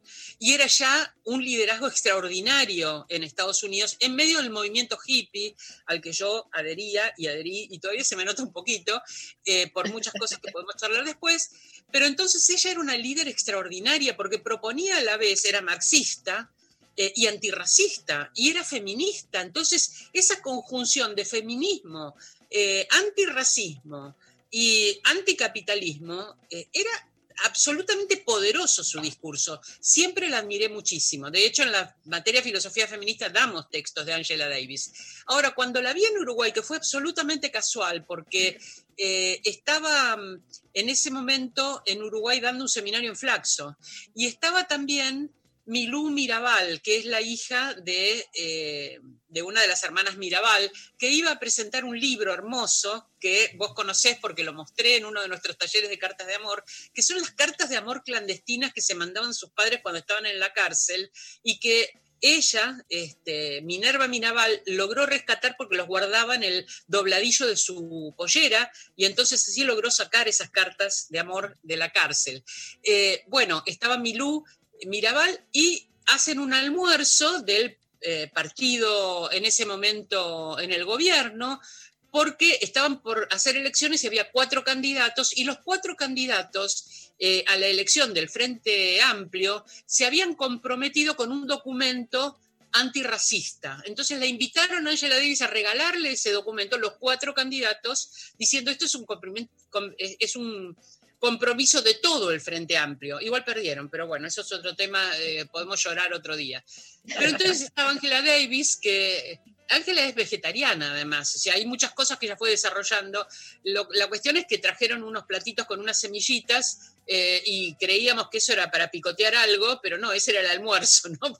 el almuerzo con Ángela Davis. Yo le pregunté a Ángela, ¿por qué 50 años después, 50 años después, había que seguir reclamando desde la izquierda que fueran feministas y que fueran antirracistas? Y me dijo, porque todos los marxistas son machos blancos. Y eso para mí sigue siendo rescatable. La crítica a la ceguera de la izquierda, cuando hablo de todos los modos de opresión, hablo de que los movimientos eh, anticapitalistas, los movimientos por los recursos del medio ambiente, contra el fracking, contra las represas, los movimientos de los sin tierra, todos tendrían que manifestarse antipatriarcales si de verdad quieren eliminar todas las formas de opresión. Y no lo logramos. Tanto no lo logramos que hasta los representantes de la economía popular no logran abandonar su machismo. Y no voy a dar ejemplos porque es eh, complicado, pero eh, hasta los representantes de más sensibles a los modos en que sobreviven los grupos más vulnerables, de todas maneras su machismo rige, estructura su discurso. Ni hablar eh, de las áreas gubernamentales donde hay una ministra. Esto es extraordinario. Hemos alcanzado un grado supuestamente de interlocución de pares.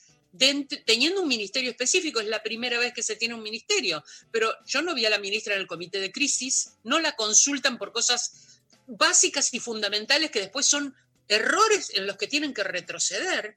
Entonces, eh, se va a hacer ahora una reforma de la justicia. Han consultado a la ministra eh, de Mujeres, Géneros y Diversidades. Se va a hacer una política de subsidios. Han consultado a la ministra de Mujeres, Géneros y Diversidades. Eh, me parece que hay una de, salud. Han consultado a la ministra de Mujeres, Géneros y Diversidades si se va a hacer una proyección de lo que implica la salud y después se descubren que en el aislamiento hay un aumento sideral de la violencia doméstica. Lo podría haber dicho cualquiera de nosotras. Y nosotros, y nosotros, aquellos que han pensado, han prestado un poquito de atención a que la humanidad es un poco más que los machos blancos del marxismo. ¿no? Lula, ¿tenés otra pregunta? tranquila, Diana, ¿no? Vos tuviste hace poco también una reunión virtual como todas con bueno, con gran parte de, las popes, ¿no? Como Dora Barranco, Soy, también es muy emocionante como son reconocidas. Digo, por un lado que me parece algo muy interesante que es que son reconocidas por su trayectoria, por ser pioneras, vos además porque hemos trabajado juntas en el libro de pioneras eh, fundamentales, en, ese proyecto, en el, libro del primer encuentro de mujeres, que siempre quisiste reconocer a las pioneras, pero además hoy sos una pionera claramente reconocida, pero también sos vigente. Y sé que, digamos, no tenés ningún pelo en la lengua, todos los rulos están bien puestos, ¿no? Entonces también, por supuesto, además fuiste legisladora. Yo creo que a los dos años no te vas a jubilar, no te veo jubilada en tu casa, Diana, yo creo que vas a volver a salir, ¿no? Eh, pero digamos, ¿pudiste decir estas críticas sobre el nivel de actividad y de rol y de protagonismo que tendría que tener el Ministerio de Mujeres hoy? Sí, porque me invitaron muy generosamente a formar parte de un comité asesor que tiene el ministerio. Tuvimos la semana pasada nuestra primera reunión. El comité asesor es muy numeroso, muy diverso y está dirigido por Dora Barrancos. Eh, y en esa reunión que teníamos un minuto para presentarnos, eh, yo hice dos observaciones. Una de ellas fue que eh, la ministra estaba, no estaba siendo visible para nosotras como modelo de identificación de la transversalidad.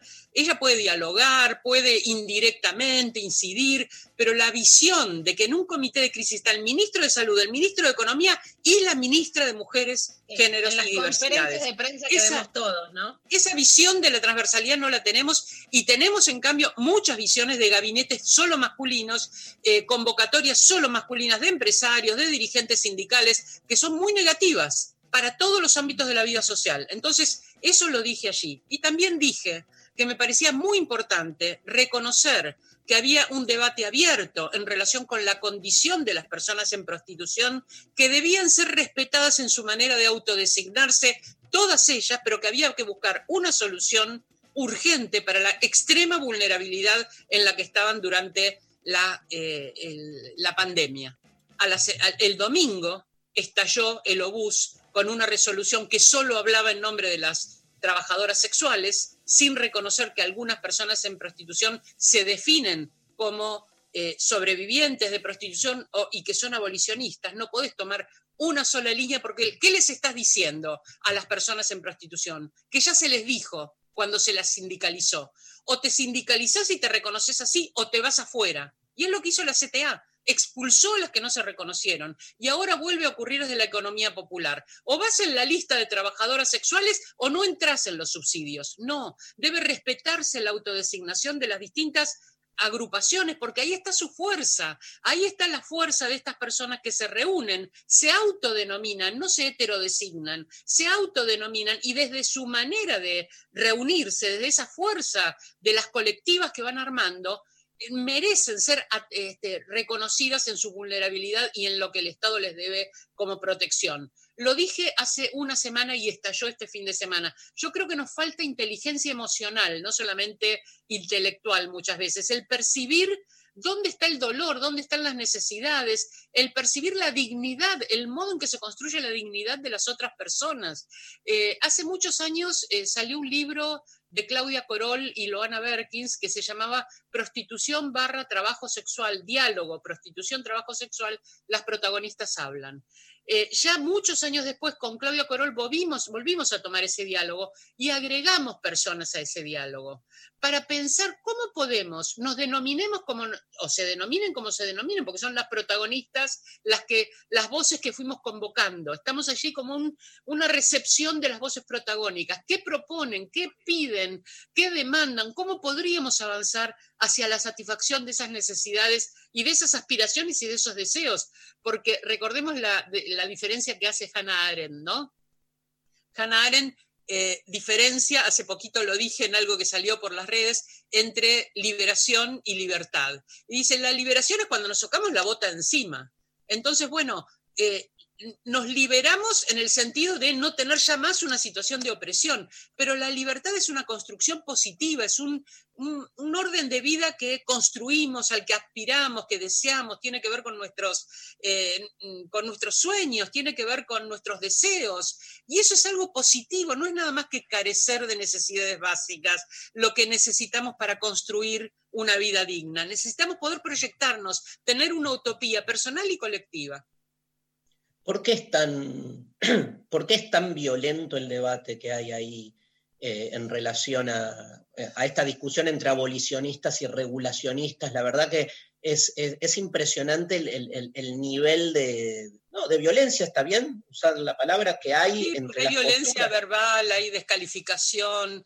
eh, efectivamente, yo que estoy en las redes trato de mantener un lenguaje, eh, porque además considero que es así. Yo considero que es respetable, muy respetable, el modo en que se autodenominan las personas. Lo que me parece es que si vos, desde una agrupación, autodenominándote de cierta manera, pretendés la representación de la totalidad del colectivo, descalificando a los que se autodenominan de otra, eso es violento, es una forma de violenta, ese desconocimiento, porque en ese diálogo necesitamos que participen todas las personas que están sufriendo situaciones de vulnerabilidad por estar en prostitución, se llamen como se llamen a sí mismas.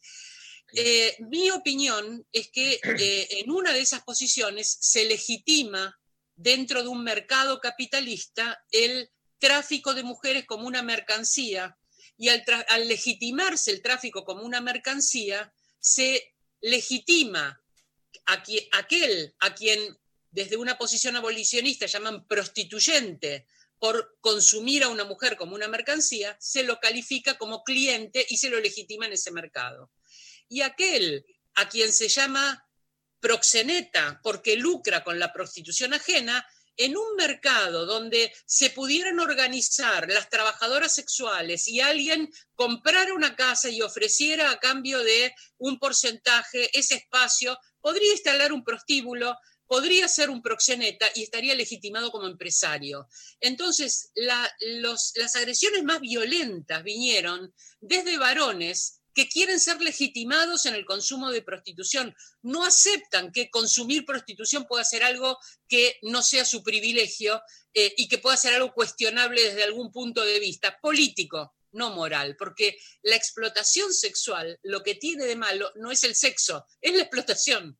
El problema es un problema político, no es un problema moral. A veces dicen, bueno, ustedes tienen esa moralina clerical de decir que no haya prostitución. De ninguna manera, la prostitución no está prohibida. La transacción que puede hacer una persona en particular no es un delito penal y sin embargo se las persigue a ellas. Y se las persigue porque con esa amenaza logran que ellas paguen protección de la policía, de los jueces y de los proxenetas. Entonces, son los tipos los que se han puesto violentísimos y están respaldando una de las posiciones porque es la que los legitima en sus privilegios. Este es el motivo por el que yo creo que se ha vuelto tan violenta y cuando eh, muchas veces mujeres en prostitución no salen ni a hablar, travestis, trans en prostitución, no salen ni a hablar porque las eh, se- incluso ha habido violencia física, no es solo que ha habido violencia verbal o descalificaciones, ha habido situaciones cuando nos juntábamos en asambleas de violencia física. Entonces, eh, yo creo que hay que dar un espacio para el diálogo. El diálogo siempre tiene condiciones y tienen condiciones de confiabilidad, cualquier diálogo, ¿eh? Tiene condiciones de confiabilidad. Si quien nos cita el diálogo es un astuto que nos quiere usar, y esa no es una buena condición para el diálogo. Si quien nos cita el diálogo no es confiable porque está muy claramente a favor de una de las partes, no es una condición de diálogo aceptable. Y el diálogo tiene, además de esas condiciones, eh, diría, políticas, de equilibrio de fuerzas, de que no haya un sesgo hacia una de las posiciones, tiene unas condiciones subjetivas. En el diálogo debemos eh, acercarnos a las posiciones, primero ser honestos, honestas, honestes en la manera de expresar nuestras posiciones, pero ser receptivas o receptives o receptivos en lo que la otra persona dice, darle a lo que la otra persona dice el mejor sentido posible, no tratar de ridiculizarla para eliminarla, porque eso no es una situación de diálogo. Si se toma una Pero- palabra pero para eso- decir... Diana, eso, eso me parece que en las redes, sobre todo, es imposible. Yo te veo muchas veces ahí dar batallas este, en las redes. Digo, este, pensar realmente que es un lugar donde se puede argumentar. A veces es brillante cómo te manejas, pero a veces, digo, siempre es brillante cómo te manejas, pero digo, este, a veces te veo ahí como este, peleando contra molinos, ¿no? De, Como gato, panza, como gato panza arriba. no, como, como la quijoteada, ¿viste? Como eh, dar una Bueno. batalla en un lugar donde no están las condiciones dadas. Justamente eso también lo pienso en relación a las redes. en general las redes efectivamente no ofrecen esas condiciones, porque es muy fácil, eh, bajo un nombre ficticio, eh, ser un troll. Pero es un nombre ficticio, entonces nada de lo que el- la otra persona puede decir es una cosa personal.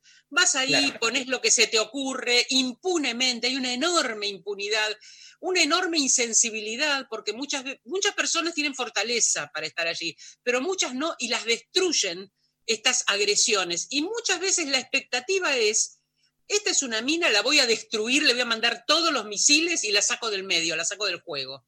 Bueno, mi formación filosófica fue en filosofía analítica.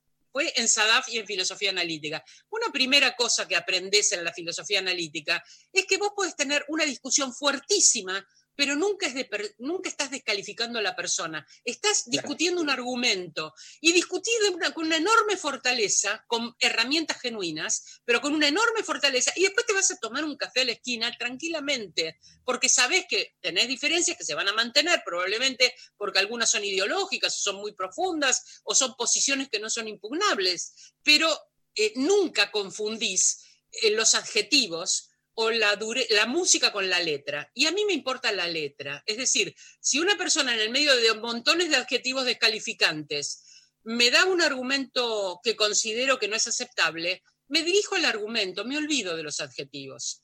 Pero esa es una, eh, como una actitud pedagógica. Y me ha pasado muchas veces tener larguísimas diálogos en la- donde los adjetivos van bajando de nivel, porque en el medio de ese diálogo, si se muestra una herramienta inútil, ese insulto, eh, si se muestra una herramienta inútil, vos podés tratar de comprender lo que la otra persona te quiere decir y tomar, porque a veces tienen razón en lo que dicen. Muchas veces me han hecho críticas en las que tienen razón. Entonces puedo separar la música de la letra. Ahora, hay muchos casos en los cuales la persona no tiene ningún interés en discutir el tema. Lo único que quiere es agredir, lastimar y si pueden sacarme del medio. En esos casos, silencio a la persona, porque no me interesa recibir insultos. O sea, si vas cambiando de tema, siempre insultándome y nunca eh, sostenés el diálogo, entonces estás haciendo otra cosa. Entiendo tu juego de lenguaje, no me interesa este silencio. Jam- una sola vez bloqueé a una persona, porque me empezó a mandar contenidos este, eh, contenidos completamente inapropiados. Una sola vez. Eh, pero silencié muchísimas. Entonces puede ocurrir que en estos diálogos fuertes mucha gente me esté diciendo cosas y yo no lea sus mensajes porque los he silenciado. No impido que lean los míos, pero es posible y desde acá pido públicas disculpas. En general trato de contestar todo. Si alguno no lo contesté, sobre todo esos que son muy violentos, es porque los silencié y los silencié por una cuestión de salud mental.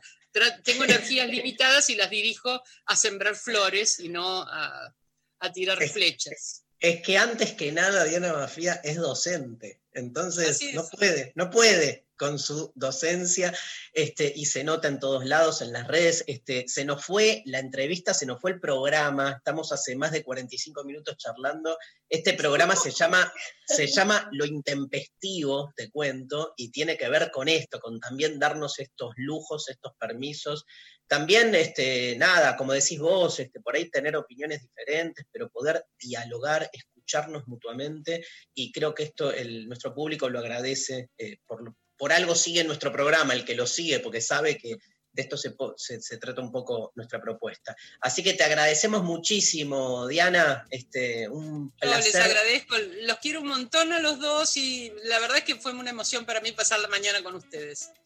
Para nosotros también, Lula, ¿algo? No, también, muchísimo cariño, Diana. Siempre aprender, se puede pensar, pero tenemos el lujo de tener realmente esto: una pionera, una pensadora, una feminista, una filósofa que además es un puntapié para pensar, que forma parte activa esto del, del feminismo, forma parte de un comité y es capaz de criticar, forma parte de Twitter, que es como la ilusión de la, de la docente de las materias difíciles que hoy socializa esa información y a partir de ahí poder pensar, pero reconocer mucho eh, nada, tu, tu generosidad de poder estar haciendo una divulgación de conocimiento tan grande y también justamente de disparar para, para pensar y de tantos proyectos que llevamos con tanto amor juntas, ¿no? Como poner los videos que le hacía a su hijo Juan eh, en los cumpleaños, que como no tenía mucha plata, Diana ponía dentro de un video una palabrita y así hacía divertir a los pibes en los cumpleaños. Ahora hacemos eso en nuestros talleres y es un poco lo que hace Diana, ¿no? Cuando no se puede hablar o escribir, Diana te lo mete adentro de los videos y lo logra. Eso hacemos, eso hace ahora también en Tierra Violeta y es una forma de mostrar cómo cuando cuando las mujeres no podíamos hablar, ella reivindicaba ser una mujer pública y la palabra dentro clandestina en los videos, ahora que tenemos más voz, que aprendamos de las que hablaron y que cada cual tome justamente lo mejor de cada argumentación para poder pensar por sí mismo. Besos, Diana, gracias. Hasta pronto. Bueno, pasó Diana Mafía por lo intempestivo. Nos vamos a escuchar a Anedonia. Vamos, Pablo, Rebelión en Tetas. Anedonia y volvemos para cerrar el programa de hoy.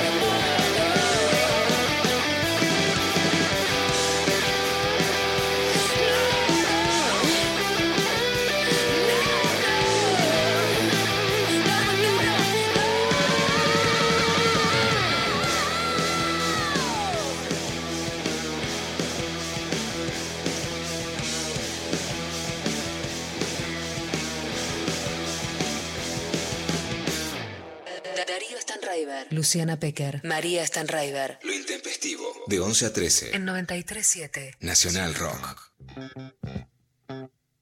Mensajes. Bueno, un montón de mensajes sobre la entrevista recién con Diana. Por ejemplo, por WhatsApp nos mandan sabiduría e inteligencia descomunales. Qué claridad contundente. Gracias por esta calidad de entrevista. Felicitaciones. Buen día, chiques. Acá eh, andamos disfrutando de una mañana filosófica y feminista. Gracias por todo. Hola, escucho a Diana. ¿Quién es esa mujer tan hermosa? Amo su voz, todo lo que dice. Quiero que me dé clases. Saludos, Carolina. Yo también quiero que me dé clases. Es brillante como Por favor. brillante. Programazo siempre, pero hoy me encantó. Un lujo la charla con Diana, gracias. pude escuchar todas las entrevistas y columnas de esta semana y la verdad es un placer, tremendas todas, programa en el que están montando chiques, gracias. Hola, qué bueno que nos abra la cabeza sobre un tema tan complicado, Alejandra Garín. Eh, la- Alejandra. Sí, Mira, mira Alejandra, un gran abrazo para Alejandra Darín. Le mandamos este, acá- de Garín. Ah, de Garín, creí que era Alejandra Darín. ¿No entendiste, Lula? Vos La duda. Dije, es Alejandra de Garín, no es Alejandra Garín. Como estaban mirando, dije, nada, mental. Yo soy Luciana de Garrín, de la pizzería Garrín que. Alejandra de Garín, le mandamos un gran abrazo también. Me confundí con una amiga. Espectacular. Eh, eh, Ale- Justo tengo, tengo terapia hoy, así que lo voy a llevar. lo voy a llevar. Divino. Eh, por Facebook, Alicia nos dice, cita, han consultado a la ministra, quiere una frase con, quiere una remera con esta frase, eh, y fueguitos. ¿Cuál? ¿Han consultado a la ministra? Han consultado a la ministra. Eh, María Poggi nos dice qué interesante su charla. Eh, Romina Salerno por Twitter, tremenda nota, qué placer escucharla. Magistral la nota, bueno, la verdad, un montón de mensajes hermosísimos. es, eh, es, es muy. O sea, yo la veo a Diana interactuar en, en Twitter, sobre todo, interactúa ella. Es muy violento y ella se mete en todas las peleas. O sea, la verdad me saco el sombrero, digo, viendo el arrojo que tiene y el temple, ¿no? Yo por un 10% de eso ya estoy metido adentro del placar, ¿entendés? Abajo de la frazada.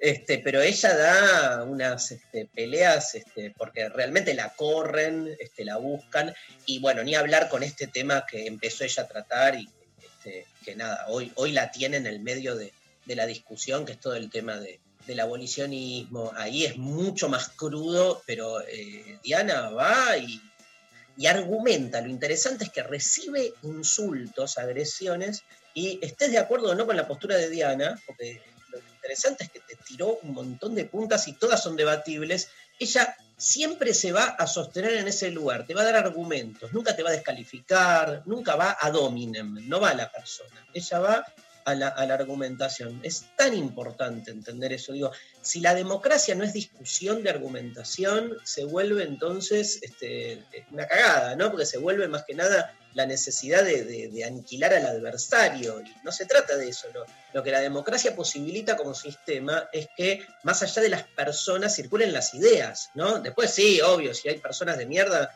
eh, es otra cosa, pero digo, este, la, la posibilidad de que la idea del otro te transforme.